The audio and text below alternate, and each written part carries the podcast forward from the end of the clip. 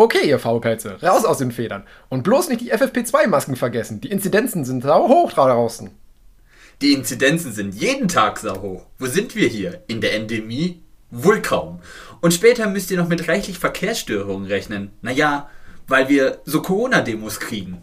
Oh, so Corona-Demo-Dingsbumse. Corona-Demo-Dingsbumse. Oh, hier kommt schon die RKI-Pressekonferenz. Die Virologen prophezeien ein großes Corona-Ding. Ja, sag ich doch. Aber es gibt noch einen Grund, warum der heutige Tag besonders aufregend ist. Und zwar ganz besonders verrückt. Ganz besonders verrückt? Okay. Aber die große Frage, die uns heute alle auf den Lippen liegt. Äh, auf unseren unter Maske liegenden Lippen. Den unter Maske liegenden Lippen. Maskenlippen meinetwegen. Glaubt ihr, dass Basti rauskommt und seinen Schatten sieht? Oh, Dr. Deutsch. Genau der, euer Medizinorakel, denn heute ist MedTech Smoothie Day. Steht schon auf, ihr trüben Tassen, und lauft los, um den Schwurbler da draußen was zu schwurbeln.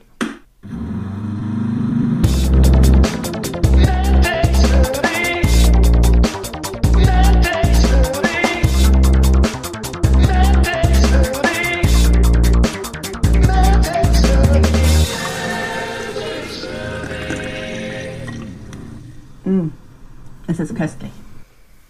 Und damit herzlich willkommen zu einer neuen Folge MedTech Smoothie, Folge Nummer 43.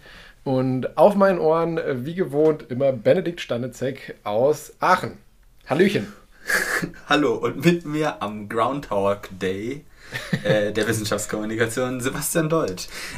Ist nicht ganz, wir sind ein bisschen spät für Siebenschläfer. Äh, ja, stimmt. Aber äh, ich komme mir tatsächlich hier immer, wenn ich äh, das Radio anmache, komme ich mir ein bisschen vor und denke mir so, ach ja, wieder das Gleiche. Ist ja gut, dass erst Januar 2020 ist. Ach nein. Ich wollte gerade sagen. Ja. Eieiei.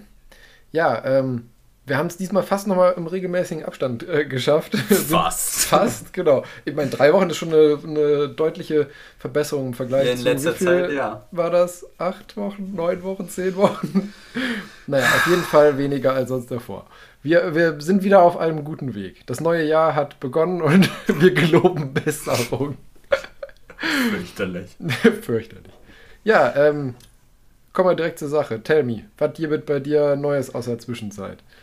Ich, ähm, ich fange eigentlich am besten mit dem Thema an. Gestern, also wir haben ja wieder Sonntag, äh, am 5.2. Äh, hat die EU Hm. äh, sich überlegt, ähm, das Problem äh, mit äh, den grünen Energieträgern ein für alle Mal zu lösen. Allerdings bei einer Art und Weise, wo viele Leute, äh, mit, mit denen auch ich irgendwie ein bisschen die Nase rümpfen, wenn nicht sogar den Kopf schütteln. Man äh, hat nämlich, ähm, also das Prinzip, um das geht, heißt Taxonomie. Und zwar geht es darum, halt Anlegern äh, auf den Finanzmärkten, die quasi ihr Geld anlegen wollen, eine grüne Alternative zu geben, weil da kriegt man dann halt wieder Steuervorteile und so. Und bisher war das halt so, dass man halt nur in so äh, einfallslos grünen äh, Produkten wie zum Beispiel Solarenergie und Windenergie anlegen konnte, um da halt diese Steuervorteile zu bekommen. Ähm, aber die EU hat sich gedacht, wir müssen ja quasi das Klima retten und jetzt ein bisschen an Fahrt zunehmen. Und schwuppsdiwupps hat man sich was ganz Fixes erle- äh, ausgedacht, nämlich äh, Gasenergie und Atomkraft äh, und alles, was damit zu tun hält, auch als grün erklärt. Ja, Ja, so, der Klimawandel ist äh, gelöst. genau, wollte gerade sagen. Wir, wir schalten einfach alle AKWs doch nicht ab. Ja, das ist wieder so eine. Also ich aus meinem Laienpolitikwissen, äh, für mich kommt, riecht das wieder so nach so einem total politischen Deal, so nach dem Motto, die Franzosen, vor allen Dingen Herr Macron, haben gesagt so, ah, wir hätten gerne grüne Atomkraft, Mhm. äh, dann haben wir nämlich schon ganz viel grüne Energie hier rumstehen. Äh, dann hat Deutschland gesagt, ja, scheiße, wir haben die AKWs alle abgeschrieben und alles auf Gasenergie jetzt gesetzt. Können wir nicht machen, dass Gas grün ist? Und dann hat man sich darauf geeinigt, beide Schnapsideen umzusetzen. Tja. Ja, wobei, also, du, du wirst mich wahrscheinlich dafür vierteilen, aber ich muss sagen, ich, ich finde ja auch immer noch äh, Atomkraft gar nicht so verkehrt. Weil ich meine, also, wenn man also von, von sage ich mal, der, der reinen Klimaseite in dem Sinne ist sie ja auch wirklich gut. Das Problem ja, ist ja. halt nur der strahlende Schrott, der übrig bleibt. Äh, Und dass wir ja. dafür noch keine wirklich gute Lösung, immer noch nicht, muss man ja sagen, gefunden man haben. Muss dann, es Aber ist halt wie immer bei halt allem, was wir hier besprechen, ist, dass äh, differ differenzierte Betrachtungsweisen von nötig sind und nichts schwarz oder ja. weiß ist. Letztendlich finde ich, es hilft es einem in der Hinsicht immer zu unterscheiden, ja, wenn man auf Treibhausemissionen guckt oder sowas, ist Atomkraft sehr gut. Wenn man auf Nachhaltigkeit schaut, nicht so. Ja. Wobei ich auch immer noch sagen muss, jetzt gerade auch mit der mit der äh, forcierten und angestrebten äh, Mobilitätswende in Richtung Elektromobilität, mhm. finde ich es ja immer noch einen absoluten Fehler, dass wir jetzt weiterhin unsere ganzen AKWs abstellen, stattdessen halt Gas oder Kohle verbrennen. Ist die das, gleiche Diskussion nach dem Motto, dass wir halt äh, grün ist immer gleichzeitig klimafreundlich und nachhaltig. Aber es muss nicht, nicht nur, weil es keine Treibhausgase emittieren, muss es nicht nachhaltig sein. Genauso wie es andersrum ist. Ja, ja, klar, aber wie gesagt, ich von der von der ähm, Logik her finde ich es halt Blödsinn zu sagen, okay, wir plästern halt mehr CO2 raus, nur damit äh, wir als, sage ich mal, eigentlich ja international relativ irrelevantes Land keine Atomkraft mehr äh, haben und äh, wenn du zehn Meter über die Grenze gehst, stehen direkt äh, zehn nee, Stück halt davon. Das hat aber ja da, also die wesentlich ist, maroder sind, muss man ja noch dazu sagen. Ja gut, das sind ja alles politische Entscheidungen. Generell ja, natürlich. Son Solarkraft nicht zu, subventionieren und das nicht zu subventionieren. Äh, und man, da dieses Argument finde ich das ist halt kein Argument, immer dazu sagen, so ja, Deutschland ist, was das angeht, vollkommen unbedeutend oder sowas.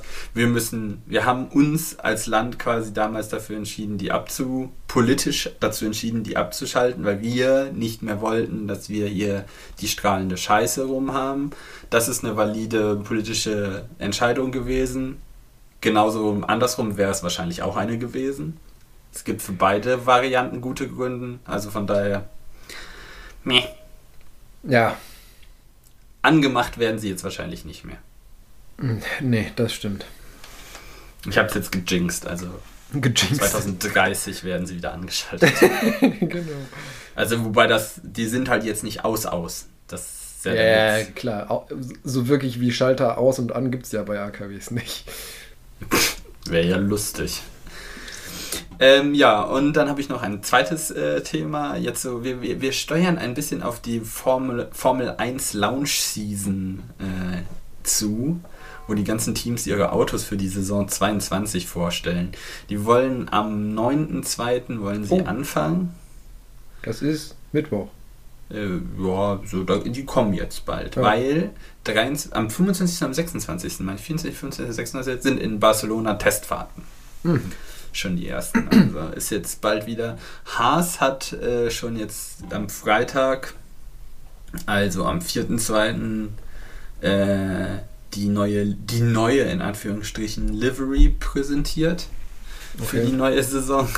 Äh, Aber auf halt einem Auto von letztem Jahr oder wie? Nee, das war nur so ein Digital-Render. So, Und der okay. Witz ist halt dann so, ja, es ist nicht, dass äh, dieses Proto-Auto, was sie jetzt immer schon gezeigt haben, was von der mhm. quasi Dachorganisation stammt.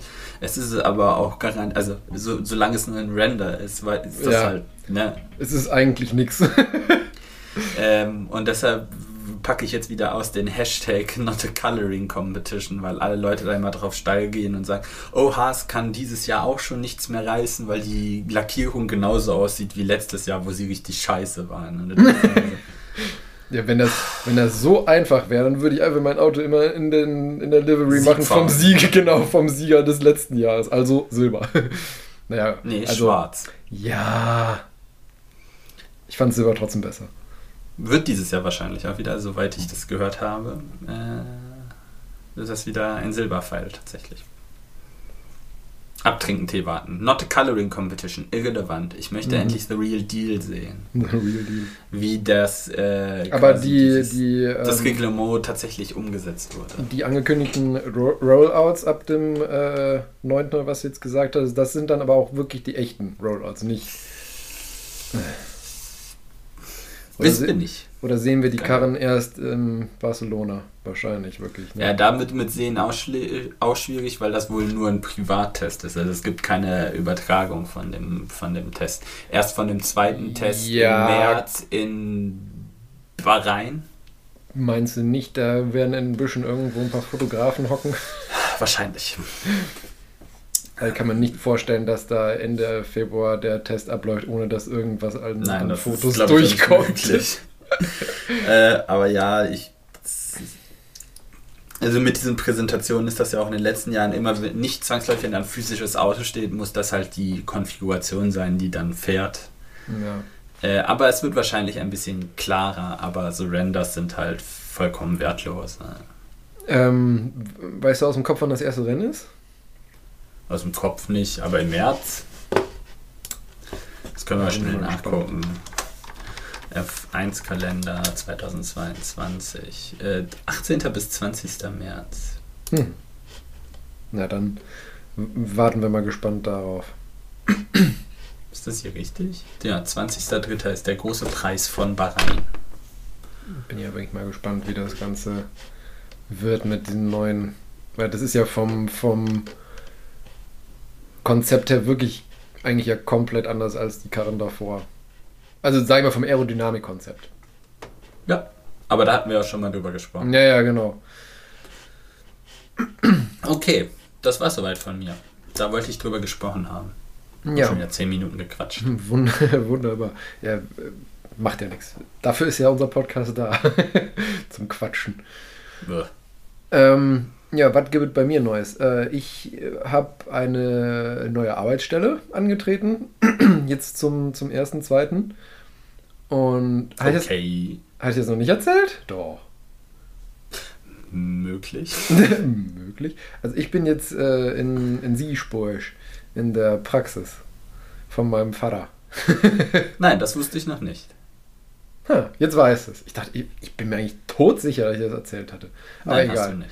Gut, jetzt weiß es. Ich bin Ja. seit ich bin seit 1.2. Äh, da in der Praxis und äh, jetzt die, die letzte Woche war jetzt natürlich erstmal äh, einfinden, sozusagen, wie, wie da die Abläufe sind, weil Praxis und Klinik kannst du echt nicht miteinander vergleichen.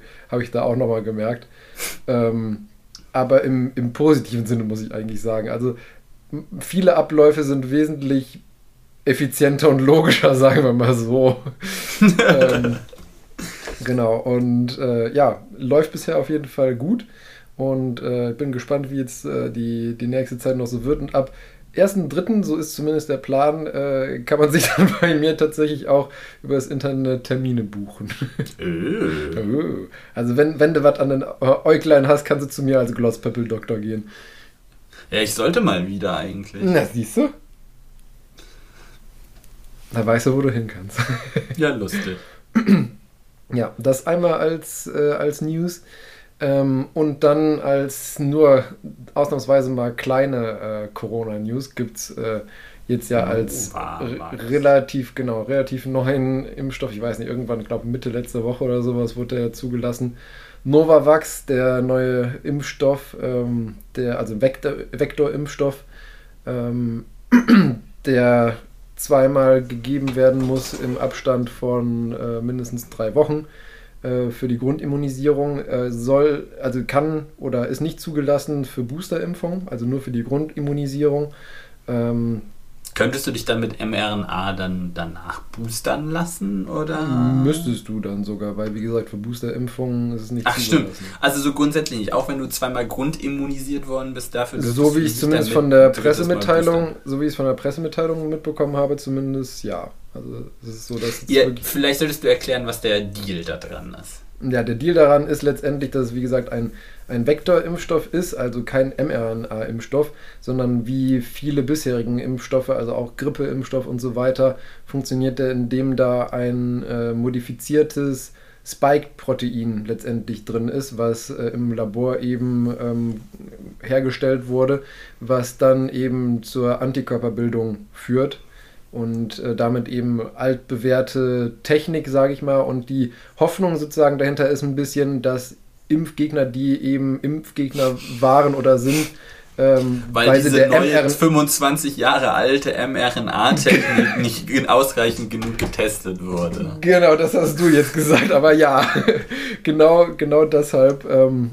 hat man das, hat man den jetzt überhaupt noch zugelassen, weil man eben hofft, dass Leute, die nur deshalb die sozusagen äh, gesagt haben, ich lasse mich nicht impfen, weil ich dem mRNA-Impfstoff nicht traue, ja. dass man hofft, dass man die vielleicht noch erwischt. Inwiefern das gelingt, weiß ich nicht, um ehrlich zu sein, weil ich glaube mittlerweile die Leute, die jetzt noch Impfgegner sind, bei denen ist das weniger. Die hast eine, du so weit abgehängt da.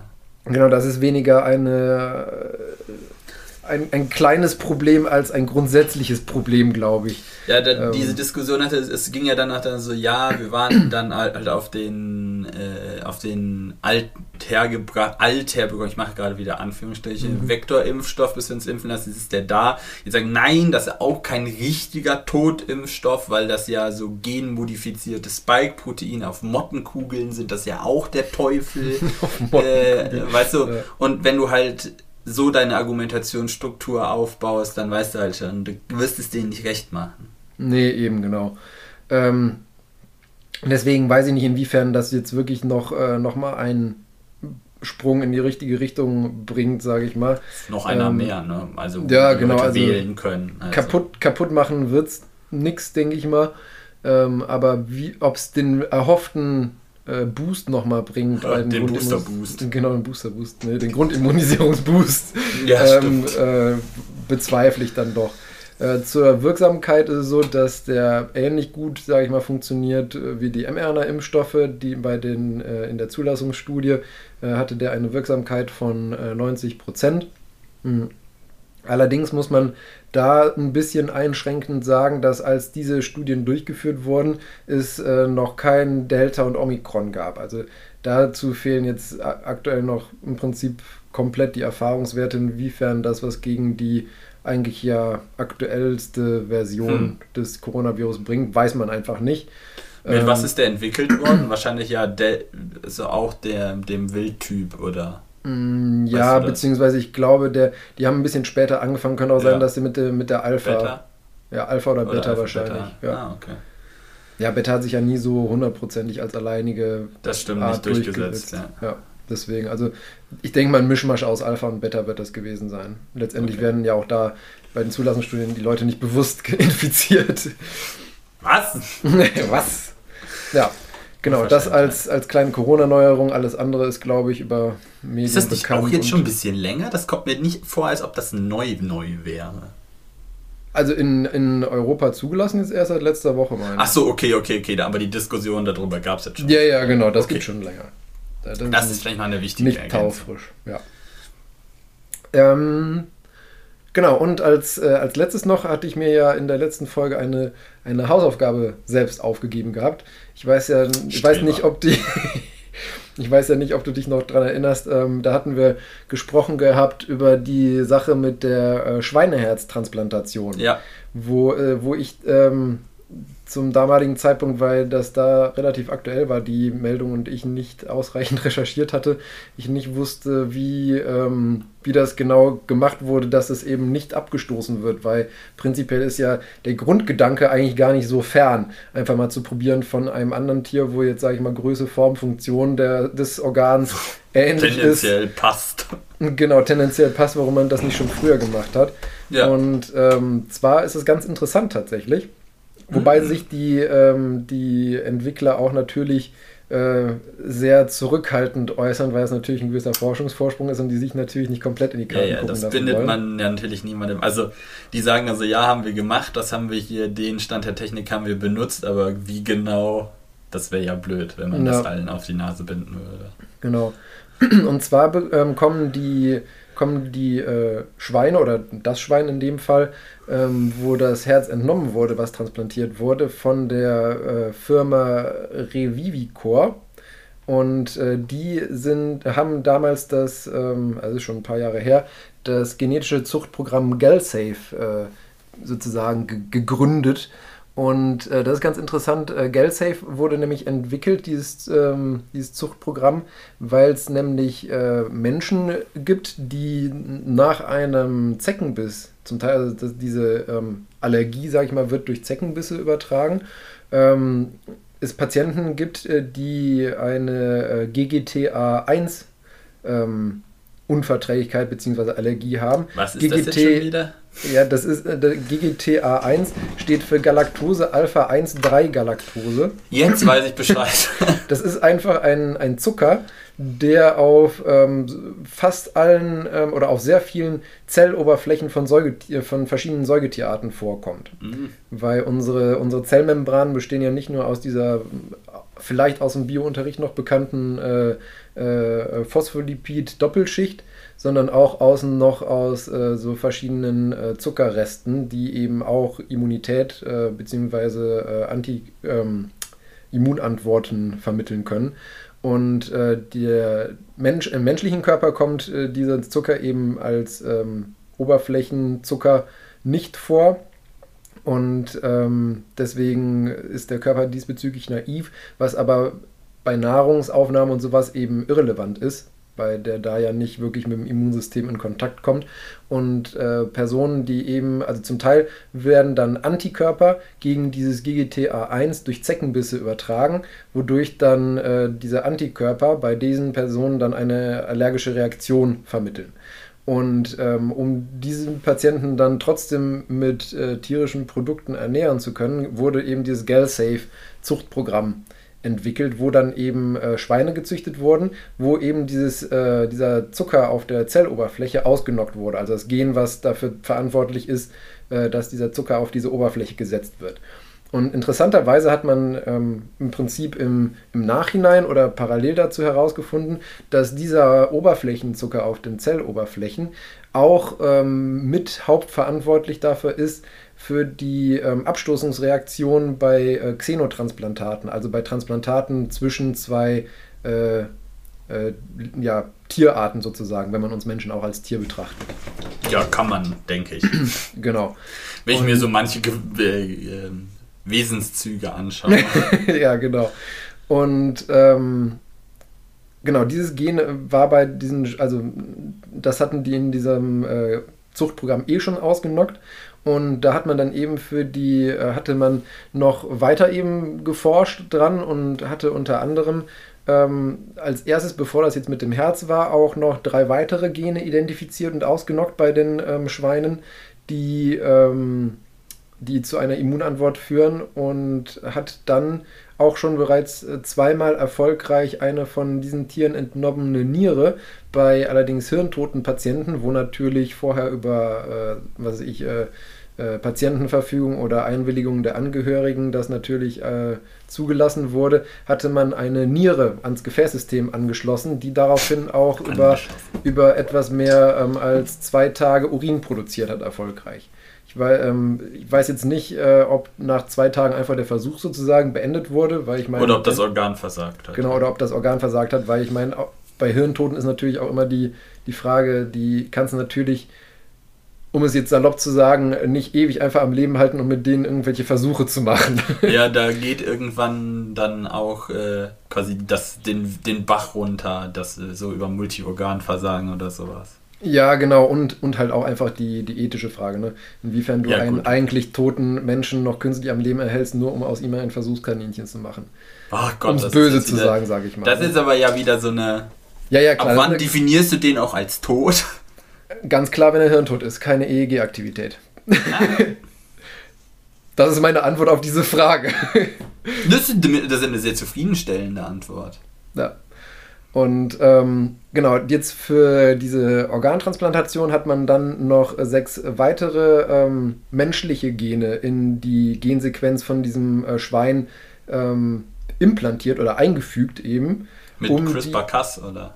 Gehe ich mal von aus. Ähm, da halten sie sich, wie gesagt, etwas bedeckt, auch welche Gene das genau waren. Oh, krass. Ähm, und das sollte dem äh, eben das, äh, das Ziel verfolgen, um die Immunakzeptanz äh, sozusagen des Schweineherzens zu verbessern. Also mhm. hat man insgesamt hat man äh, zehn Gene bei diesen Spenderschweinen äh, editiert, um eben das Ganze möglich zu machen. Ich nehme mal an, das, was man da im, äh, implementiert haben wird in das Genom, ähm, wird wahrscheinlich irgendwas in Richtung äh, HLA-Gene gehen, also Gene, die für die primäre und grundlegende Immunantwort im Körper mit zuständig sind, dass man die dann eben einfach versucht, menschenähnlicher zu machen. Würde zumindest für mich Sinn machen. Aber wie gesagt, das ist jetzt eine reine Mutmaßung von mir, weil sich da eben die Firma sehr zurückhält. Ähm, muss man ja sagen, auch verständlicherweise ein bisschen. Für die Forschung ist es natürlich immer ein bisschen traurig, wenn man es nicht genau weiß. Aber ähm, ich meine, das ist natürlich ein ganz klarer Wettbewerbsvorsprung und letztendlich sind das auch Unternehmen, die irgendwie ihre Brötchen verdienen müssen. Und ähm, außerdem wurde dem Patienten ein, äh, wie Sie so schön gesagt haben, experimentelles Immunsuppressivum ähm, von einer anderen Firma äh, noch gegeben, was aber eben auch nur in Studien zugelassen ist. Und äh, das hat auch keinen Handelsnamen, ist bisher auch nicht, sage ich mal, äh, auf dem normalen Markt zugelassen. Ähm, aber es ist letztendlich, das war ja die Frage sozusagen, die ich mir selbst als Hausaufgabe aufgegeben hatte, wie die das hinbekommen haben, dass das Herz nicht abgestoßen wird und warum das früher noch keiner gemacht hat. Sie haben also sowohl vorher das Genom editiert, um, das, äh, um die Akzeptanz des Herzens zu verbessern, als auch ein spezielles Immunsuppressivum. Wie gut das Ganze jetzt funktioniert, bleibt abzuwarten. Ja, das hatten wir auch uns mal auf die Liste geschrieben, dass das mal so, ein, so, eine Langzeitbeobachtung wird. Ja, aber wie gesagt, also eigentlich, wenn das, wenn das funktioniert, wäre das ja äh, eigentlich super gut, weil dann ähm, könnte man den zumindest ja den, also bis man, ich denke mal auf kurz oder äh, beziehungsweise eher auf längere Sicht äh, wird es so sein, dass, oder gehe ich mal einfach davon aus, so gut und schnell wie sich die Forschung da entwickelt, dass es möglich sein wird, eben Organe oder zumindest Organteile, die dann entsprechende Funktionen übernehmen können, äh, im, im Labor herangezüchtet werden können. Ich denke mal, das, das wäre das nicht, Long Game, ja. Genau, das denke denk ich mal ist nicht unrealistisch, dass das, was ich in, keine Ahnung, 30, 40, 50 Jahren, würde ich jetzt einfach mal so als, äh, als Statement in den Raum werfen, äh, möglich sein könnte. Und bis dahin wäre das natürlich eine super Übergangsmöglichkeit, weil es ist ja international so, dass die Nachfrage an Organen wesentlich höher ist als das Angebot. Ja, dann sprechen wir uns in 30, 40, 50 Jahren nochmal wieder. Genau, zum Folgenjubiläum 1000. das haben wir sehr konservativ geschätzt. Ähm, ja, Wenn genau. wir dann schon alt und dement sind und dann quasi Na, nur was bis hast du gesagt? Nee, was machen genau. wir hier eigentlich? Keine Ahnung. Nicht übers Intro hinauskommen. ja, genau. Ach, sind wir schon dran. Ja. Wer bist du? Wer bin ich? Wo bin ich? Oh, oh. Demenz ist eine fürchterlich schlimme Krankheit, ja, der man sich nicht Fall. lustig machen sollte. Doch, auch darüber darf man sich lustig machen. Ja, man sollte sich grundsätzlich über alles lustig machen. Nein, nicht über alles, aber über sehr vieles. Genau, über vieles. Ja, das war ähm, mein, mein Beitrag zum äh, Vorgeplänkel, sage ich mal. ja, das war viel Was? Vorgeplänkel. Du hast sogar noch mich getoppt. Tja, bin halt eine Du musst jetzt auch gleich weitermachen. Weil du ich muss weitermachen. Ja, du kehrst uns heute ja raus. Oh, Du shit. hast keinen Witz. Ich habe keinen Witz. nee. Oh, das, das mache ich, wenn du gleich erzählst. Dann suche ich das raus. Sehr gut, sehr ja. gut. Ähm, was hast du denn Schönes mitgebracht? Ähm, ich habe uns heute zwei Themen rausgesucht. Ich, äh, also ich bin ehrlich gesagt über einen Artikel gestolpert und habe dann ein bisschen weitergegraben und noch ein bisschen ähm, akademische Literatur rausgegeben. Deshalb habe ich es unter die Kategorie Paper gefasst. Und zwar geht es, äh, hat nämlich, habe ich das Thema Alles im Fluss genannt. Das kann und, jetzt ja alles und nichts sein. Ja, ja toll, dafür bin ich ja bekannt. ja, genau. Äh, und dann habe ich noch als Causa Obscura Obacht dabei. Ich habe hab als erstes, als ich vorhin das erste Mal hier unsere Shownotes geöffnet habe, habe ich statt Obacht Obdach gelesen. Dachte mir so, okay, ist es jetzt schon so weit? ähm, das ist auch gar nicht mal, das, das würde tatsächlich auch ungefähr passen. Ah, ist aber sehr weit hergeholt. Okay. Ich bin jetzt gar nicht verwirrt, aber gut. Ähm, ja, was, hat, was habe ich mitgebracht? was habe ich Schönes mitgebracht? Ähm, ich habe einmal als, als Paper-Thema das Thema Schwermetall im Blut mitgebracht. Das hatte ich ja schon letztes Mal angeteasert. Da konntest du ja aussuchen, was für ein Thema ja. du hören möchtest. Und als äh, Causa Obscura habe ich einen äh, Case Report mitgebracht, äh, den ich Antibiotika-Fail genannt habe.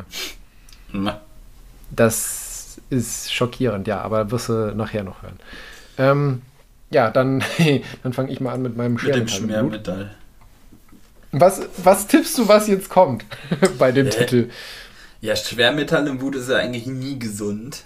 Aber du wirst mir wahrscheinlich verraten, dass irgendwer irgendwas Cooles herausgefunden hat, wo Schwermetall im Blut irgendeine nützliche Sache bewirken kann. Im übertragenen Sinne. naja, wobei man ja sagen muss, streng genommen, also bei Schwermetallen denken wir ja wahrscheinlich alle immer so an Blei oder so. Ähm, aber die fangen relativ weit unten im Periodensystem sogar schon an. Also Kupfer zählt auch zu den Schwermetallen. Du denkst viel zu konkret, mein wissenschaftlicher Freund. Du, du Gott, wenn, wenn unsere Zuhörer jetzt deinen Blick sehen können, das wäre schön. Ähm, und zwar meinte ich mit, mit Schwermetall nicht konkret Schwermetall, sondern Heavy Metal. ich hoffe, das hat man auf der.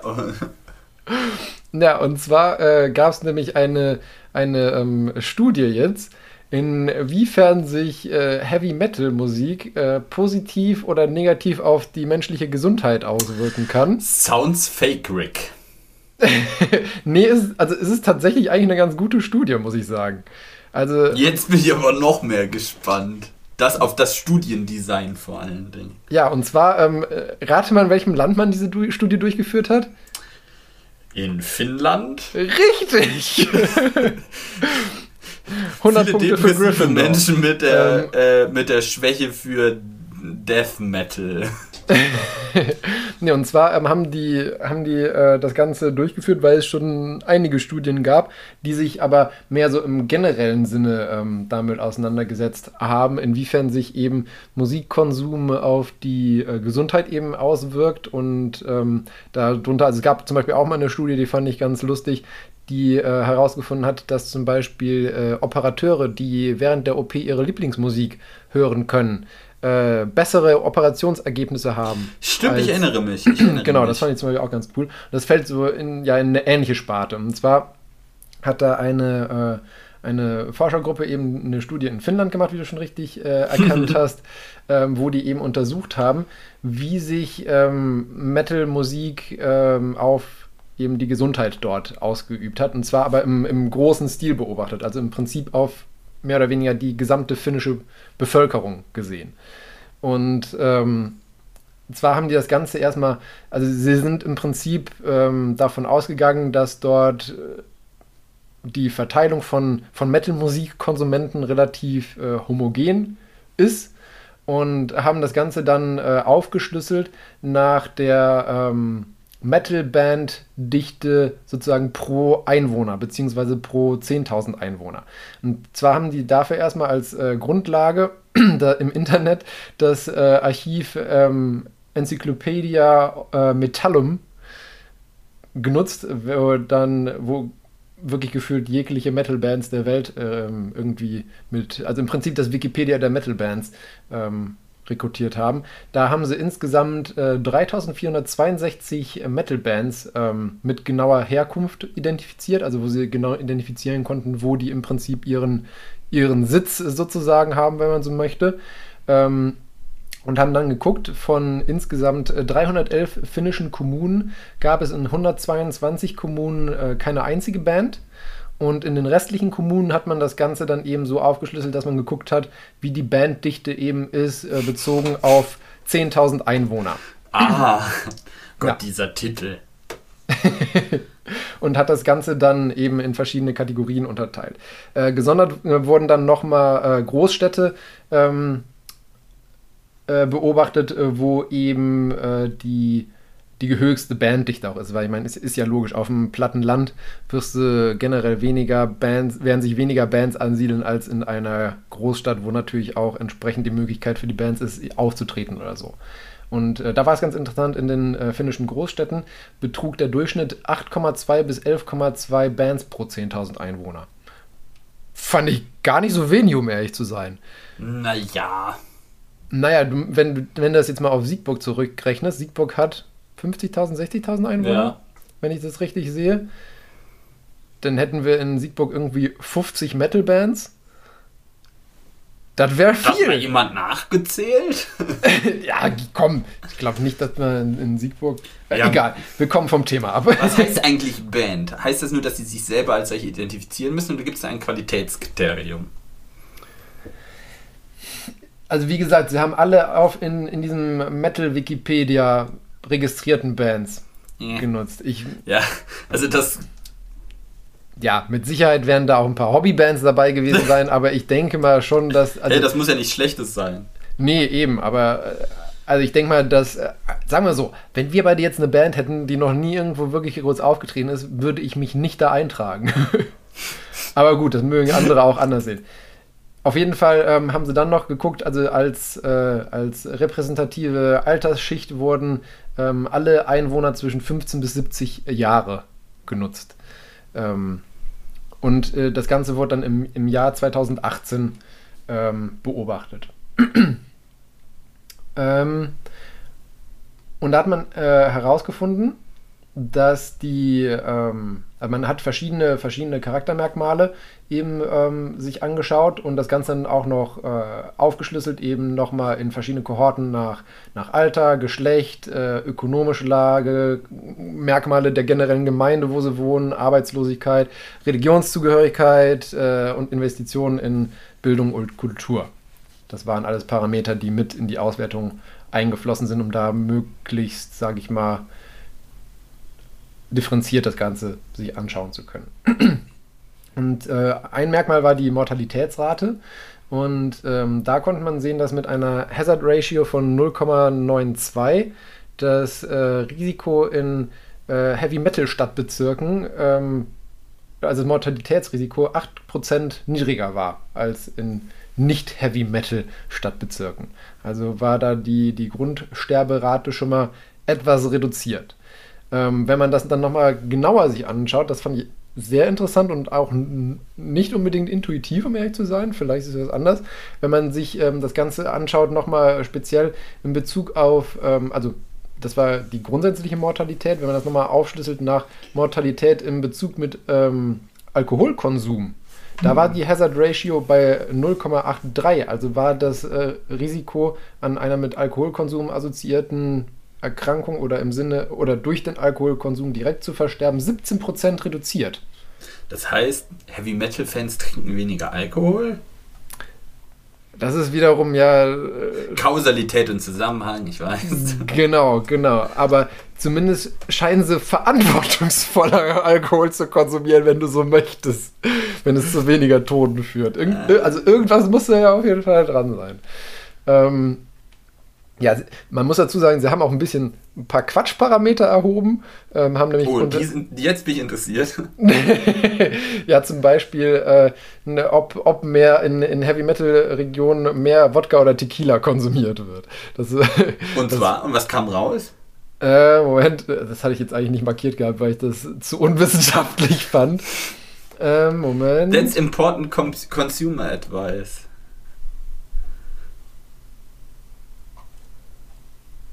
Ach naja, dann halt. es nicht. war, es, es wurde mehr, mehr Wodka äh, konsumiert Ah. und nochmal, ähm, Moment,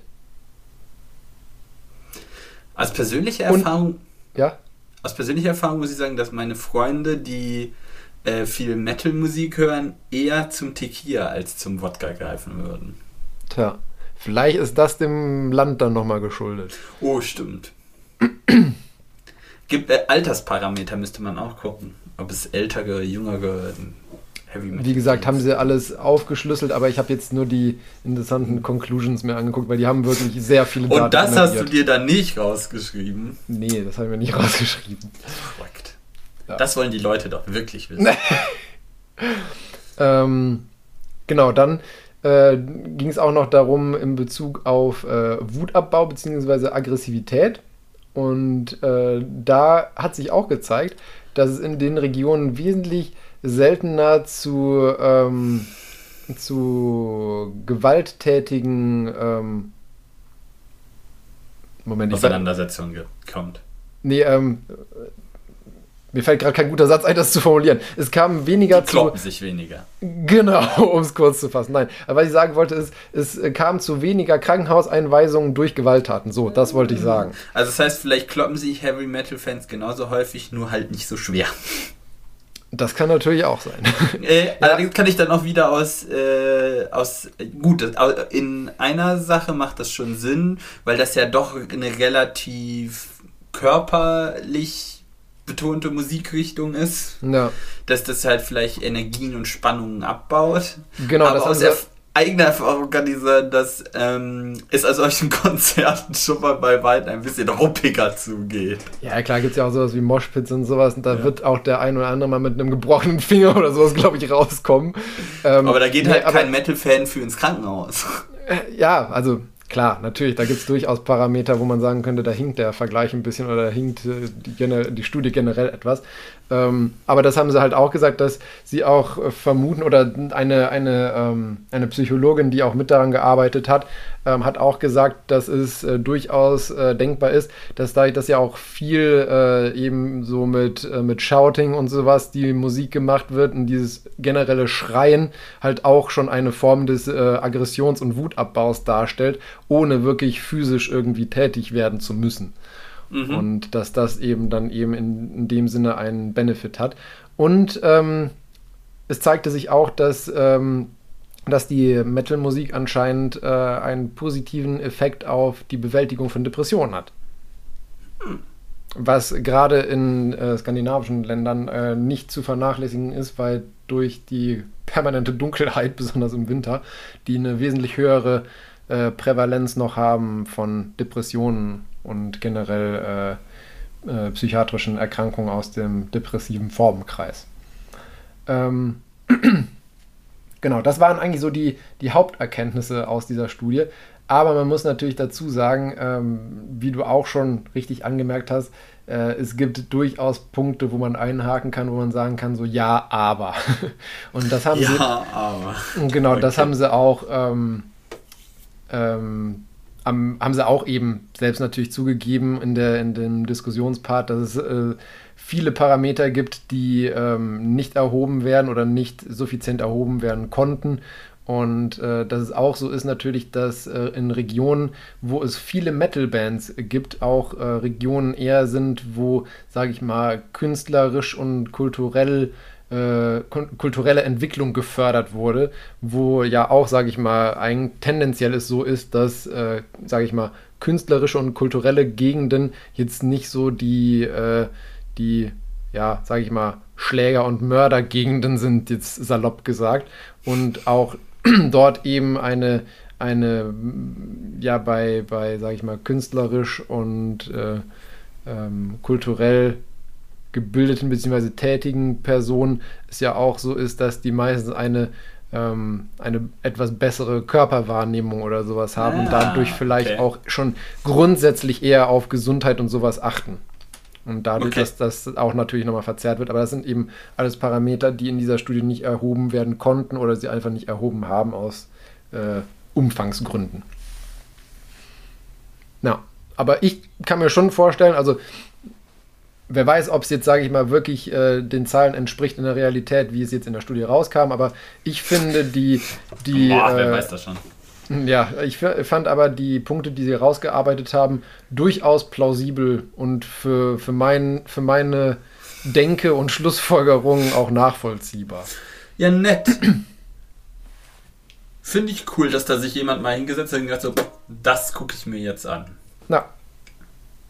Das ist ja äh, in den seltenen Fäll seltensten Fällen dann doch. Äh ja, vor allem finde ich so, so Studien, ich meine, das ist ja eine Studie, letztendlich bringt der Wissenschaft eigentlich streng genommen keinen Mehrwert. Nee, weil es wird jetzt nicht dazu kommen, dass auf einmal in allen Städten sich massenhaft Metal-Bands gründen, weil das positive Auswirkungen auf unsere Gesundheit hat. Ist ja Quatsch. Oder, naja, vielleicht könnte man dann auch aus Gesundheitstöpfen, Fördertöpfen irgendwie äh, Geld für, um die, für die Förderung für Metal-Bands oder sowas, weil das ja dem Allgemeinwohl offensichtlich zuträglich ist. Hahaha. das ist genauso absurd. Wenn die, wollte gerade sagen, wenn die Kassen noch nicht mal Brillen ja. bezuschussen, dann mit Sicherheit die Gründung von Metal Bands. das, vielleicht könnte man mit den Steuerausnahmen aus dem zukünftigen Grasverkauf das finanzieren. Ja, und auf den, auf den Konzerten dann auch noch Gras verkaufen. So ein so re automatisch refinanzierendes Produkt. Wunderbar, wunderbar. Ah, ich, ich, ich, ich wittere einen Business Case. ein Business Case. Ah, großartig. So sollten wir das machen. Ja. Wundervoll. Dann übernehme ich. Genau, erzähl mir, was bei dir alles im Fluss ist.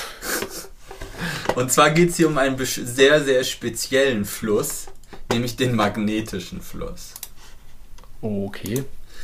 Ähm, und zwar bin ich darüber über einen Artikel gestolpert, der am 1. Februar äh, veröffentlicht worden ist. Ähm, und zwar ging es da um ein Technical Review von dem Königseck Quark. Ähm, ah. Und zwar handelt es sich dabei um einen 28 Kilo schweren äh, Elektromotor, den Koenigsegg in seinem viersitzigen da äh, Elektro Hypercar, mhm. also äh, gebaut, äh, verbaut hat. Ähm, und das Coole daran ist, dass der maximal 250 kW liefert bei den 28 Kilo Gewicht. Wie viel kW? 250. That's not bad.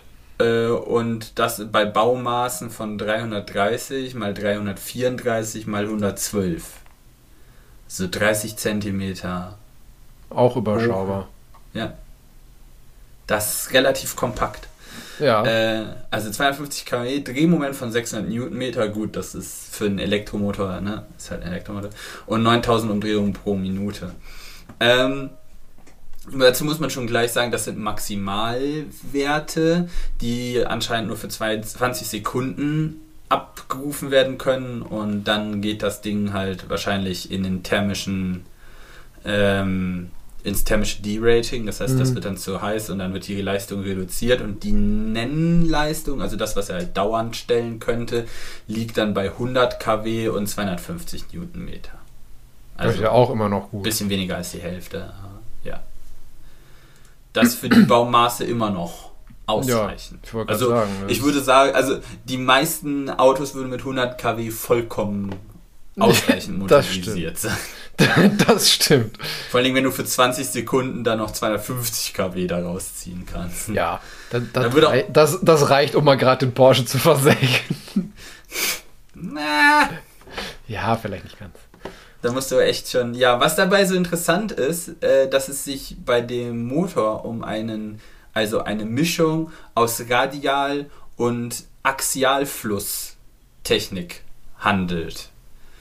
Ähm, und das ist eigentlich ganz cool, weil also diese Reluktanzkraftmaschinen, wo drunter die fallen, die gibt es schon länger. Die sind auch immer wieder Stand der Technik oder Stand, For Forschungsgegenstand, aber die sind bis jetzt noch nicht in der Serie angekommen. Halt nur jetzt auch hier wie bei Königseck in der Kleinstserie, wenn man das so nennen kann, weil die bauen halt, was bauen die? Zehn Stück oder naja. so. Ähm, aber es ist noch nicht großserientauglich, äh, hat aber einige Vorteile, ähm, auf die ich noch angucke und die genau für diese absurden Leistungsspezifikationen halt äh, sorgen.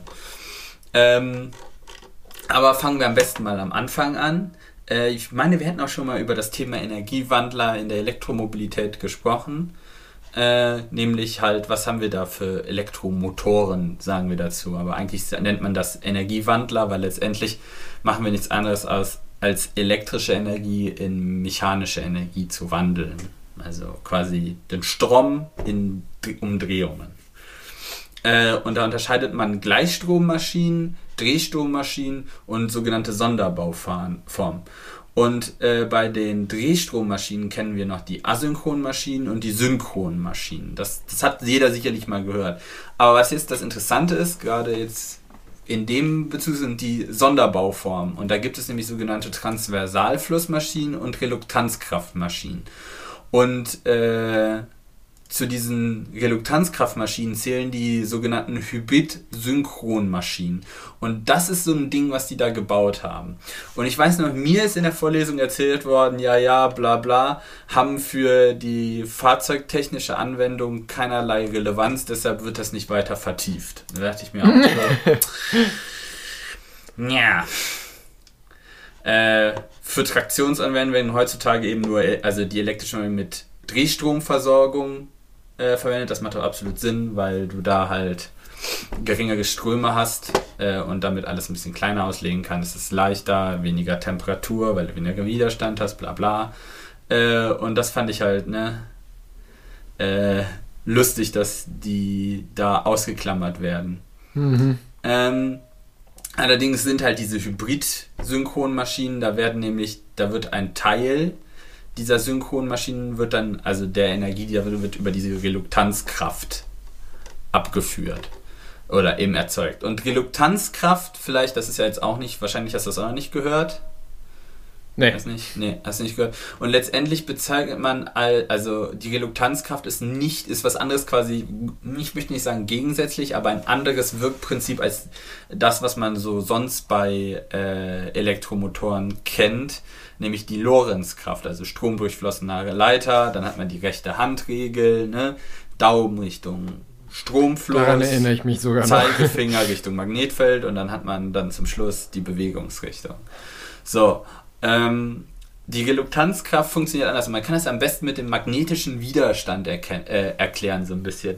Und zwar die Magnetfeldlinien, wenn man die sich so vorstellt. Also jeder, stell dir so ein mhm. Magnetfeld halt vor, mhm. von mir aus auch bei so einem Stabmagneten, wie das in der Erde ist. Also du hast so auf der einen ja. Seite an einem Punkt, sondern so schweift wieder so einmal so rüber. Äh, und wenn du halt so ein U-Magnet hast, hat das ja gesagt, dass wir so parallele Feldlinien haben. Und wie kannst du das Magnetfeld in diesem U-Magneten verstärken? Eine Idee? Ferritkerne schon mal gehört? Also wenn man dann quasi ein weichmagnetisches Material, Eisenkern da reinschickt, mhm. dann wird das Magnetfeld stärker. Mhm. So, und wenn das homogen ist, beeinflusst das quasi nicht die Ausrichtung der Magnetfeldlinien. Das ist, wenn du so einen U-Magnet hättest und dann einen Ferritkern reinstellen würdest, wäre das immer noch parallel alles, nur halt stärker.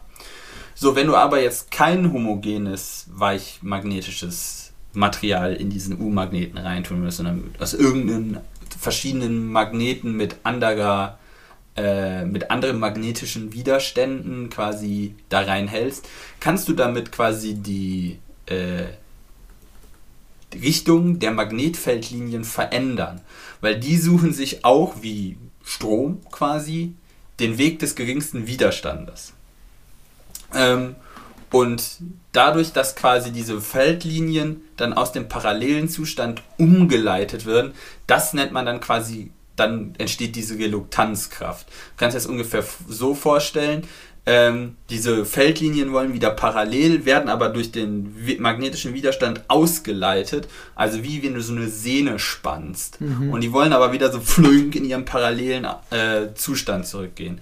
Und jetzt kannst du dir sicherlich vorstellen, dass man dieses Phänomen sich zu Nutze machen kann, indem man halt durch äh, verschiedene, äh, durch so Stro äh, Magnetflussleitungen quasi äh, so eine Auslenkung erzeugen kann und dann quasi ähm, wie das da in diesen Tanzkraftmaschinen gemacht wird, mit verschiedenen Scheiben, die nebeneinander sind, die sich dann zueinander verdrehen lassen. Mhm. So dass du quasi deine Kraft nicht, wie das bei dem Elektromotor sowieso ist, immer radial, also quasi äh, senkrecht zur Wirkachse entfernt erzeugst, mhm. sondern axial dazu erzeugst. Und deshalb ist der so kompakt gebaut und so quasi so länglich gebaut, weil die Krafterzeugung halt parallel dazu ist. Es hat natürlich auch ein paar, also vorteilig ist da nämlich, dass du diesen schlanken, äh, diesen schlanken Bau hast, dass die Kühlung deutlich besser funktioniert. Ah, okay. Ich wollte gerade sagen, was ist der Benefit davon? Ja, du hast halt von quasi der Motor, äh, von der Rotorwelle in der Mitte und außen dann dem Stator, das ist, das ist ja dünn und über eine weite quasi mhm. Breite verteilt. Das heißt, du kannst das Material sehr gut von überall kühlen. Mhm. Wenn du es radial anordnen würdest, wie bei so einem normalen, Ele normalen in Elektromotor in Anführungsstrichen, dann hast du halt, kommst du sehr schlecht in die Mitte zum Kühlen. Ja, da hast du einen du, relativ kompakten Klotz halt einfach. Ja, du musst halt entweder sehr viel äh, Engineering aufwenden, um da auch noch irgendwie mhm. Kühlflüssigkeit mhm. oder es wird da halt heißer, was dann wieder zu thermischem D-Rating führt. Das heißt, Natürlich, wie wir schon gehört haben, kriegt dieser Axialflussmotor dann halt auch irgendwann D-Rating durch Temperatur, aber halt deutlich weniger Verluste und deutlich später. Das heißt, äh, wir können halt diese 20 Sekunden den quasi übertakt und einfach, äh, weil die Kühlung so gut funktioniert. Äh, und dann. Äh, allerdings kommt das auf einen, einen, also also es gibt einen Kostenpunkt dafür, nämlich dadurch, dass wir halt nicht mehr eine so große radiale Ausdehnung haben und die Kraft halt in axialer äh, Richtung äh, entsteht, äh, haben wir ein geringeres Drehmoment halt. Kannst dir sicherlich vorstellen, weil Moment ist ja die Kraft und der Hebelarm. Und der Hebelarm ist in dem Fall halt klein, weil der Motor relativ dünn ist. Mhm. Das heißt, du müsstest halt deutlich, eine deutlich stärkere Kraft aufwirken, um halt dann das gleiche Moment hinzukriegen. Ähm, aber dadurch, dass man dieses für diese Hybridbauweise, weil ich ja gesagt habe, äh, das arbeitet mit Axial und äh, Radialfluss, mhm. äh, holst du dir da wieder so ein bisschen was zurück. Also machst du so, eine, so ein Mischmasch-Ding. Also nicht rein axial, weil du dann zu viel Drehmoment platzierst. Dann gehst du ein bisschen noch auf radial, die radiale Kraftkomponente ausnutzen. Das heißt, deine Kühlung wird wieder zwar ein bisschen schlechter, aber du kriegst wieder mehr Drehmoment.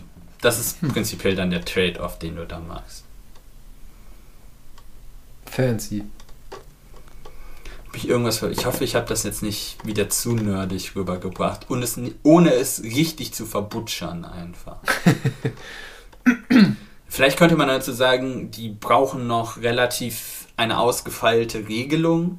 Äh, also der Umrichter, der dahinter hängt und quasi den Wechselstrom äh, darstellt, der muss, die Regelung ist relativ kompliziert, äh, weil diese Reluktanzkräfte stark fluktuierend sind. Die bauen sich halt auf, sie pulsieren. Du hast halt die nicht so eine kontinuierliche Leistung, weil immer quasi, wenn die Feldlinien sich wieder parallelisiert haben, ist halt ja die Kraft weg. Fupp, und du musst es dann wieder ausla auslagern und sowas. Das heißt, du hast so einen pulsierenden Kraftzyklus und dann musst du halt aufgrund der Ansteuerung musst du halt dann versuchen, dann, dass sich die Frequenzen überlagern, dass du einen schönen Output bekommst. Und Schwingungen sind immer scheiße für Akustik, weil wenn du halt eindeutige, prägnante Schwingungen hast, dann hörst du das. Und deshalb sind die akustisch, die sind relativ laut. Was oh, okay. für Elektromotoren, also was wahrscheinlich König, auch relativ. Ja, Königseck wird das egal sein, weil wenn du da hinten den Zwölfzylinder reinmachst, dann ist das auch da hörst laut. du nichts mehr. Ne, das ist halt immer so, was, was willst du? Und letztendlich Elektromotor, einen lauten Elektromotor. Hm.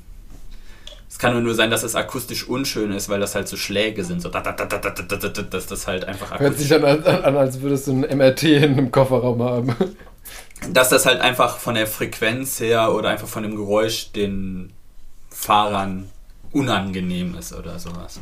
Gut. Für sowas gibt es ja Sound Engineering. Naja, gut. Oder du benutzt halt eine Regelung halt dafür. Die halt, ich habe nur gesagt, sie ist kompliziert. Das nicht, dass sie unmöglich ist. Okay. Ja. Fancy. Ich habe sowieso bei, bei Königseck immer wieder mal das Gefühl, dass die so ähm, ingenieurstechnische Geniestreiche bringen, wo du dir zum Teil so denkst, so, warum ist denn nicht schon früher jemand draufgekommen? Naja, Oder ist das jetzt von der Technik her etwas, was so, so teuer und aufwendig ist, dass es einfach für bisherige Anwendungen zu unattraktiv war? Das ist halt das, was ich meinte mit äh, in der, in der Ser für die Serie ist das noch unattraktiv. Okay, ähm, okay. Weil, also das sind, die Prinzipien sind bekannt und da wird auch drin geforscht, aber Königsegg als Premium-Kleinstserienhersteller hat halt andere Schwerpunkte und kann sich quasi auch andere Schmankerl einfach leisten, die umzusetzen, weil die Leute, die so Autos kaufen, denen ist es egal, ob es dann doch noch, noch ein bisschen teurer ist oder nicht. Deshalb kann man dann das Beste bauen und vielleicht sogar noch als Unique Selling Point zu sagen, oh hier, wir haben jetzt diesen tollen Quark-Motor da, das sowas gibt es nirgendwo anders. Ähm, ja. Das sind ja immer quasi diese Boutique-Autos, mhm. wie jetzt wenn du Bugatti oder Königsegg. Ähm, da kann man sich das schon mal leisten. Vor allen Dingen, weil man es nicht in Großserie fertigen muss. Dann ist das alles Positives. Ja, fand ich auch schon beim, ich glaube, der Agera war das schon so fancy, wo die den Turbolader 3D gedruckt haben, beziehungsweise 3D gesinnt hat wahrscheinlich eher. Nee, ähm, ist auch ein Druck. Sintern ist ja dann. Ja. Äh.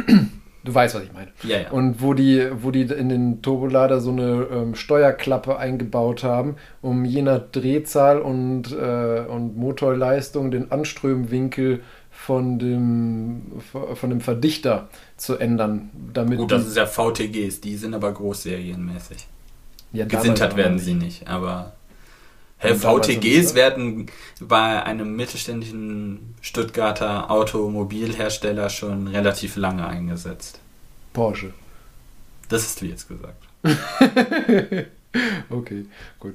Fand ich auf jeden Fall auch cool. Und ich glaube, ich würde mir tatsächlich, also sollte ich mal das Geld überhaben, dass ich in die Verlegenheit komme, mir zu überlegen, ob ich mir ein Bugatti oder ein Königseck hole, würde ich eher den Königseck nehmen. Der Bugatti da, äh, hat tatsächlich keine VTGs bekommen, äh, weil genau den das gehindert hat.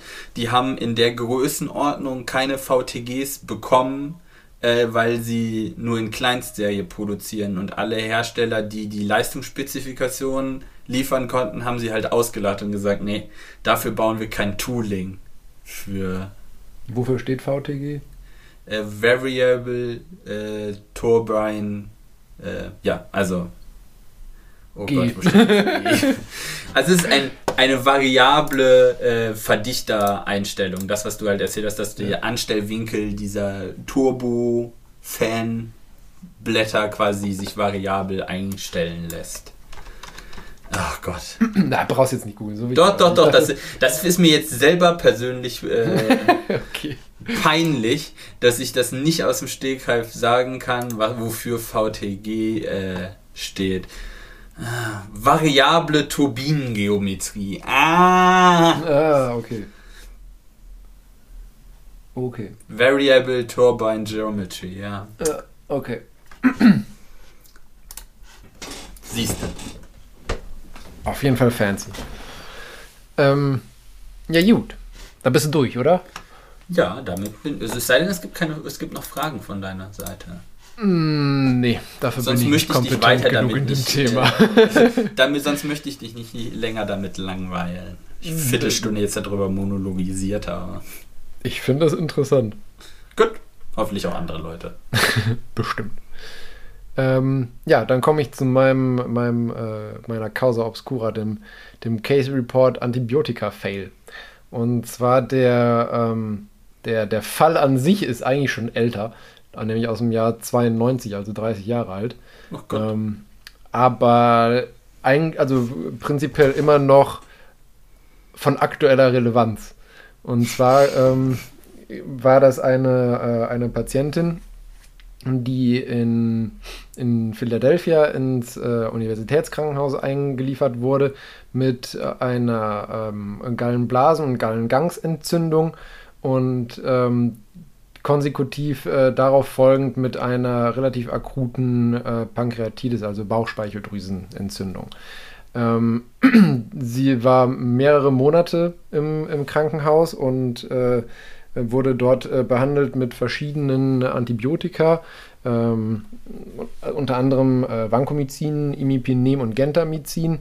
Ähm, das wird dir nichts sagen und auch den Nein, meisten Zuhörern nichts sagen, ist aber auch nicht schlimm. das, sind, das sind, also erstmal macht man es heutzutage schon noch selten, dass es nur drei Antibiotika, Antibiotika gleichzeitig gibt und die sind auch extrem breit aufgestellt und eigentlich äh, gehen die schon, also zumindest Imipenem, Richtung Reserveantibiotika, die man eh ungerne einsetzt, weil das so ein bisschen die letzte Wiese ist. Ähm, genau, aber auf jeden Fall ähm, nach, äh, ähm,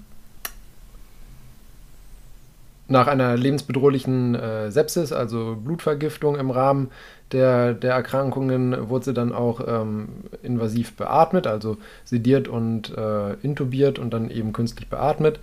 Und ähm, nachdem sie schon ähm, zwei Monate lang äh, behandelt wurde, kultivierte man aus dem, ähm, aus dem Urin einen äh, Enterococcus fecalis Stamm. Ähm, das ist halt ein, äh, gehört äh, eben zum äh, Mikrobiom unter anderem des Darms.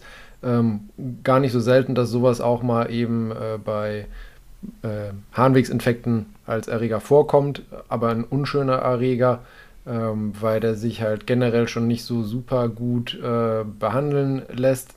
Und auf jeden Fall hat sie daraufhin dann nochmal äh, lange Zeit inten in, relativ intensive Therapie bekommen mit äh, Vancomycin. Das war schon, also ein Antibiotikum, was er auch schon vorher bekommen hatte.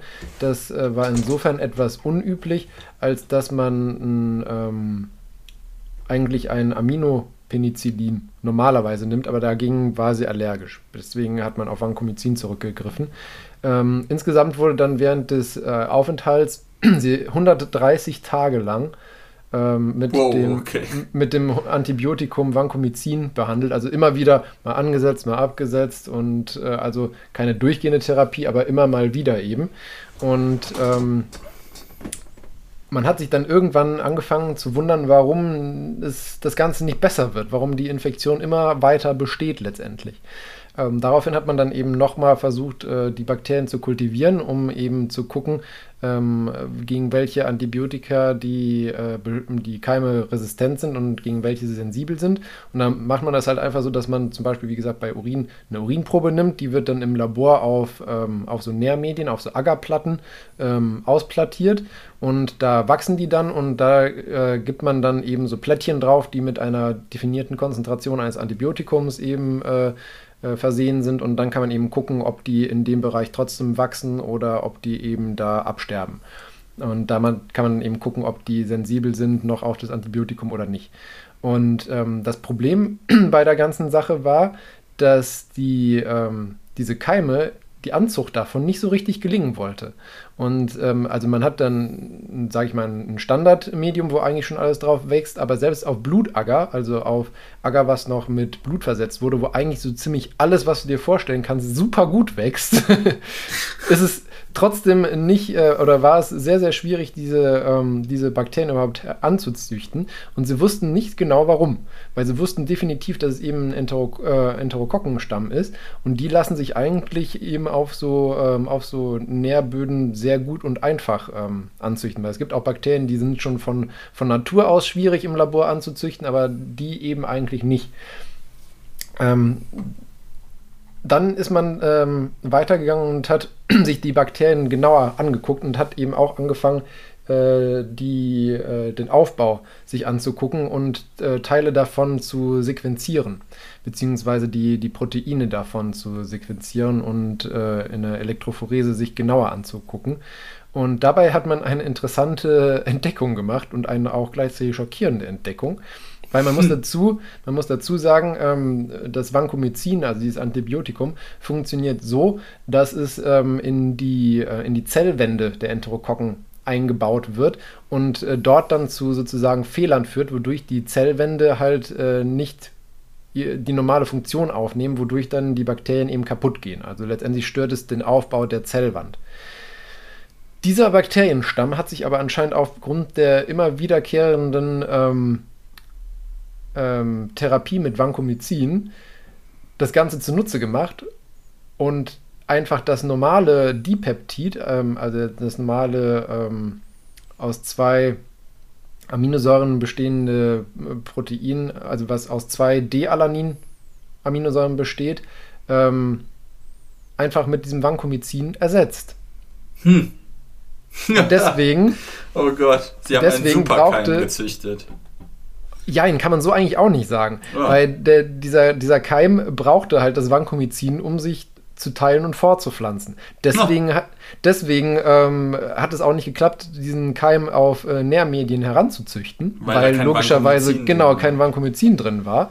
Ähm, insofern ein super Keim, als dass es schockierend ist, dass der eben sich so an dieses Antibiotikum gewöhnt hat, dass er es im Prinzip zum Überleben brauchte.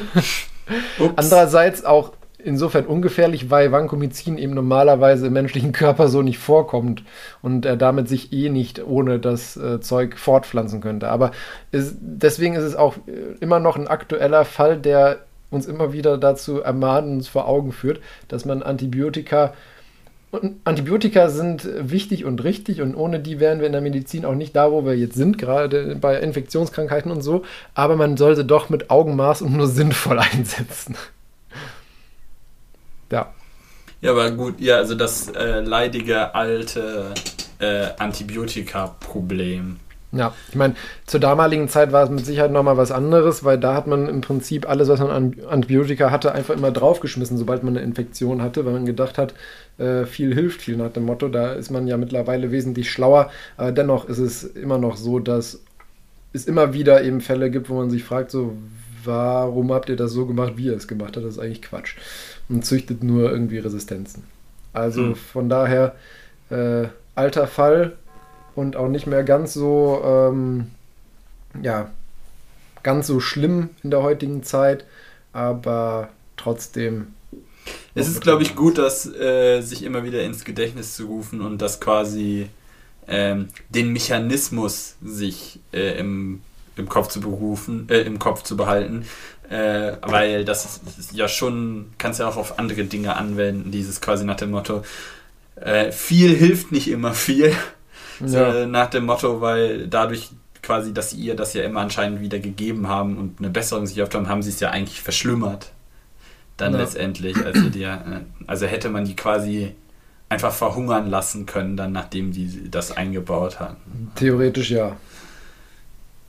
Ja, vom Mechanismus finde ich gut, dass man sich das immer mal wieder äh, in den Kopf ruft und quasi nicht so einfach alles auf einfach draufschütten wird schon. So. Ja. Ah. Okay, cool. Hm. Nee, nicht cool. Doch, eigentlich schon. Das, ist wieder, das zeigt einem wieder, warum es nach Milliarden von Jahren immer noch Bakterien auf diesem Planeten gibt. Ja, genau. Die sind halt, die passen sich halt wirklich gerne an und gut. Ähm, ja, dann jetzt zu Obacht. Ähm, ich bin über, äh, über ein Kuriositätenkabinett gestolpert. Das heißt äh, Verkehrsregeln in Europa. oh, oh ja. Und habe mir das erst durchgelesen, weil ich lachen wollte. Und dann dachte ich mir so, ach, eigentlich ist das ganz gut Consumer Advice. okay. Weil da wirklich ein paar seltsame Dinge drin sind, wo man einfach quasi äh, die schon auch als Touristenfalle bezeichnet oh. wurden, also wo man die einfach wissen sollte. Okay. Äh, nämlich zum Beispiel hier in Griechenland Parkverbote mal ja und mal nein. Ähm, also, dass man das wissen sollte, dass Behalteverbotsschilder mit einer senkrechten Linie in der Mitte äh, in ungeraden Monaten äh, gelten die und wenn zwei Striche da sind, in geraden Monaten. What? Yeah. Was hat das denn für einen Sinn? Ausländer abzocken, ich weiß es nicht. Wow. Ähm, okay. Und man sollte noch vielleicht auch wissen, dass da in Griechenland sich Geldbußen verdoppeln, äh, wenn die nicht innerhalb von zehn Tagen bezahlt werden. Äh, und das wäre. ja. ja, okay. Gibt es genau was anderes, nämlich in Spanien kriegst du bei, äh, krieg, gibt es einen Schnellzahlerrabatt quasi. Also, wenn du Bußgelder äh, innerhalb von 20 Tagen bezahlst, kriegst du 50% Rabatt. Okay, das ist gut. Ja, das ist ein guter Deal. Ne? Vor allem, was, 20 Tagen? Ja. Das ist ja echt eine lange Frist. Ja. Äh, du musst allerdings zwei Warndreiecke in jedem Auto mitführen. In Spanien? Ja. Das sollte okay. man vielleicht noch wissen, fand ich auch lustig. Ähm, und in England gibt es das lustige Gesetz, dass Parkknöllchen nur gelten, wenn der Kontrolleur eine ordentliche Uniform samt Hut das, trägt. Ja, das habe ich sogar auch schon gehört gehabt. Wobei, das, da ist halt das Problem wahrscheinlich, dass ähm, du ja meistens erst zu deinem Auto kommst, wenn der schon über alle Ja, Berge ja, ist. natürlich. Ich glaube, ich verstehe auch den Intent so nach dem Motto, dass das sich keiner anmaßen kann, einfach irgendwelche Fake-Knöllchen zu Ja. verteilen. Aber ja, ja, wann siehst du mal, wer dir das Knöllchen gibt? Ja. ähm, vielleicht, äh, ja, genau. Ähm, ah. Äh, in Frankreich kann man Bußgelder im Tabakladen um die Ecke bezahlen, also neben Kiosk quasi. Äh, also wenn du quasi falsch parkst, äh, dann kannst du quasi in den, äh, in den nächsten Kiosk gehen und kriegst dann eine Quittung dafür. Ja. Äh, bei auch die haben das quasi, wenn du es zu spät bezahlt, dann wird es halt teurer. Also wenn du es sofort bezahlst, kriegst du, bist du da auch ganz gut weg. Äh, man sollte vielleicht noch wissen, dass in Frankreich halt bei Nässe andere Tempolimits gelten, also so grundsätzlich. Also Oh, okay. quasi außerorts auf Schnellstraßen dann 100 statt 110 und außerorts auf mehreren Spur, Spuren, Spuren mit baulicher Trennung 80 statt 90 und auf Autobahnen 110 statt 130. Auch wenn da keine Schilder stehen. Okay. Ja. Ähm, Italien hat auch noch was Lustiges bei Alkohol. Ab 1,5 Promille am Steuer drohen in Italien Geldstrafen von bis zu 6000 Euro. Ich habe auch mal nachgeguckt, äh, manchmal sogar auch Haft. Da habe ich mal nachgeguckt, wie ist das denn im Säuferparadies Deutschland? Ab 1,1 Promille. Und da quasi hast du eine variable äh, Freiheits- und Geldstrafe kann die da drohen. Also dann musst du vor Gericht und dann wird das halt ausverhandelt. Und das ich wollte gerade sagen, ich glaube, das wird dann auch nach Tagessätzen gemacht. ja, ja, ne? ja, ja, genau. Und das vor, äh, vor allen Dingen Wiederholungstäter, für Wiederholungstäter wird das bei Alkoholdelikten in Deutschland zunehmend äh, ungemütlicher, sagen wir so. Das. Also das ist nicht besonders hart, aber ich fand einfach diese Grenze ab 1,5 Promille, wo du denkst, 1,5 Promille, wenn sich da Ich überhaupt jemand noch ins Auto setzt. Ja, äh, im schlimmsten Fall kann dann auch sogar dein Auto beschlagnahmt und zwangsversteigert werden. Dä? Also, ja. wenn- aber das nur, nur wenn, wenn Fahrer und Eigentümer übereinstimmen. aber, also, auch wenn du die Strafe bezahlen kannst? Nein, nein, ja, ja, nein, ja. Also im schlimmsten Fall, also ich nehme mal an, dass wenn du es bezahlen kannst, dann nicht. Okay, ich wollte gerade sagen, ich, ich dachte, das wäre so eine generelle Strafmaßnahme, so nach dem Motto, Äh, wir verkaufen dein Auto.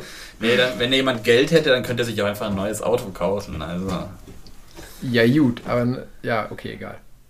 Äh, und äh, für- gegen die, ähm, also wenn du in Italien gegen die Helmpflicht auf Zweirädern verstößt, dann kommt dein Zweirad für 60 Tage in Sicherungsverwahrung. Also da ist dann tatsächlich. Finde ich aber gut, muss ich sagen. Man schützt die Leute ja nur vor sich selber. Ja. Ach, vielleicht auch noch ganz gut zu wissen, in Österreich äh, kann es teuer werden, wenn du bei einem leichten Sachschaden die Polizei rufst. Da musst du nämlich die Anfahrt quasi bezahlen. Das nennt sich Blaulichtsteuer. Wow. Finde ich allerdings nicht schlecht. Ja, gut. Das zwingt Leute dann ein bisschen dann das auch auf dann zu räumen und nicht für alle Scheiße dann hier die Polizei zu rufen. Das stimmt.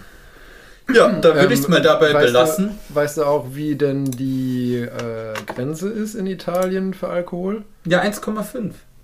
Ich habe gesagt. Also, Ab da wird das so schlimm. Da, die haben auch geringere Abstufungen noch, aber das nee, nee, ich wollte gerade sagen, weil bei uns ist ja auch, dass du bis 0,5. 0,5. Ja, da ist, aber wie ist es in Italien, das meinte ich. Also bis wohin Boah. darfst du ohne, ohne dass du einen auf den Sack kriegst? Mm.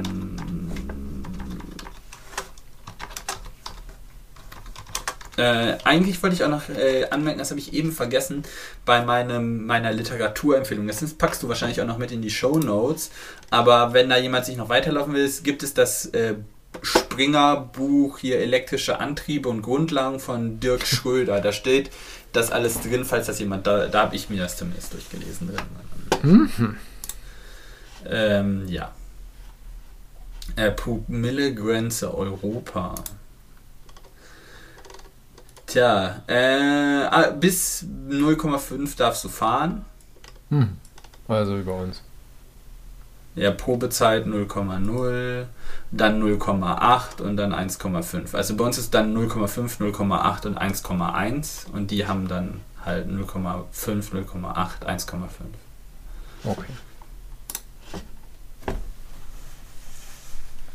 Wunderbar. Wunderbar. Oder halt auch nicht. Ich hoffe, ich konnte das ein bisschen, ein bisschen Licht ins Dunkel bringen. Dann sind wir heute ja relativ zackig fertig. Ja, nachdem unsere letzte Folge aber auch wieder, sage ich mal, Überlänge eigentlich hatte. Ja, ich bin ähm. aber eigentlich ganz zufrieden damit jetzt, wie es äh, ja. Hatte. Das war ein guter Happen. War, war gut. Und ich habe auch sogar schon für die nächste Folge ein Thema. Sehr schön. Was hast du denn heute gelernt? Das dürfen wir nicht vergessen. Oh, ich, ich habe äh, gelernt, dass AKWs ab jetzt grün leuchten.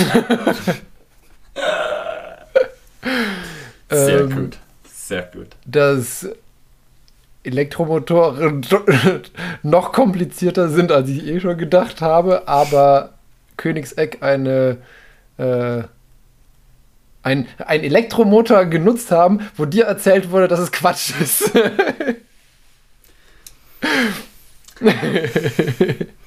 you are technically not wrong. so haben sie es nicht ganz gesagt, aber okay. Du sollst ja was mitnehmen. Und ich habe gelernt, dass es in Europa zum Teil lustige äh, Straßenverkehrsordnungsregeln gibt. Gut, sehr schön. Was hast du Schönes gelernt? Dass du einen neuen Job hast. Schockiert mich immer. Nee, keinen neuen Job, ein nur eine neue Arbeitsstelle. Ah, da habe ich noch, ja, okay, da habe ich noch ein Hühnchen mit dir zu rupfen. Ähm, dass äh, Heavy Metal offensichtlich gut für die Gesundheit ist. Und offensichtlich Heavy Metal Leute lieber Alkohol trinken und mehr auf sich aufpassen. Äh, mehr Wodka, lieber Ach, Wodka. Achtsam, achtsam Alkohol saufen. Genau. Whatsoever. Ähm, und dass zu viel Antibiotika nicht gesund ist. Wer hätte es gedacht? Wobei, eigentlich fand ich ziemlich cool, eigentlich sehr erstaunlich wieder mal, wie anpassungsfähig die Natur doch ist. Das stimmt. Ja, Fast schon schockierend. Ja, vor allem ja auch in, sag ich mal, ja, wobei gut, 130 Tage ist jetzt eigentlich für Bakterien schon nicht mehr so eine kurze Zeit. Ja. Aber what doesn't kill you makes you stronger, ne? Buchstäblich. Buchstäblich. Ja gut, dann ähm, kehre ich uns mal noch äh, mit dem humoristischen Notfallrauskehrer. Ich wollte gerade sagen, den du seit Wochen vorbereitet hast. Genau, den ich seit, seit Wochen minutiös äh, vorbereitet habe und nun zu meinem Besten bringe. Oh Gott. Also, Felix besucht seine Großmutter und sagt, Oma, die Trommel von dir war, ein, war mein allerschönstes Geburtstagsgeschenk. Oma fragt, wirklich? Das freut mich aber. Und darauf antwortet Felix, ja, meine Mama gibt mir jedes Mal zwei Euro, wenn ich nicht darauf spiele. Flachwitz-Freitag. Genau. Stimmt. Der beste Witz war eigentlich jetzt noch das Bedumps am Ende. Kriege ich jetzt zwei Euro? Wieso? Ich hab's ja gespielt. Ich aber nicht. Ach so, ja gut. Nee, du kriegst trotzdem kein Geld von mir. okay, das Wort zum Sonntag. Das Wort zum Sonntag. Ja, ähm, dann würde ich sagen, äh, bis in zwei Wochen. bis zum nächsten Mal. Ja, bis zum nächsten Mal. Die, die lässt sich auch nicht mehr festnageln, ne? Besser nicht. Besser ich sage lieb, ich halte mich lieber vage und halte das, was nie besser nichts versprechen und das halten. Ne? Ja, genau, das stimmt. Ja, dann äh, wünsche ich dir wie immer noch einen schönen Sonntagabend und äh, eine jude Zeit bis zum nächsten Mal. Pass auf dich auf. Nuckel nicht an den Uranstäben von den grünen AKWs. bis, bis Döll und Tiange ist es noch ein bisschen. Ja, aber von dir aus äh, weniger weit als von mir. du wirst vor mir verstrahlt, wenn die in die Luft fliegen. Okay, das schadet mir auch nicht mehr. Dann wirst du zum unglaublichen Hulk. das, nee, dann wirst du so viel, wie du mit, mit äh, Automobiltechnik verbracht hast, wirst du zum Transformer. das wäre aber ganz nice eigentlich. Ja. Hoffentlich kein ja. schrottiges Auto.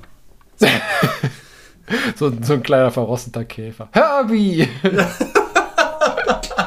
okay, jetzt wird's albern. Bis zum nächsten Mal. Okay, Ciao. tschüss.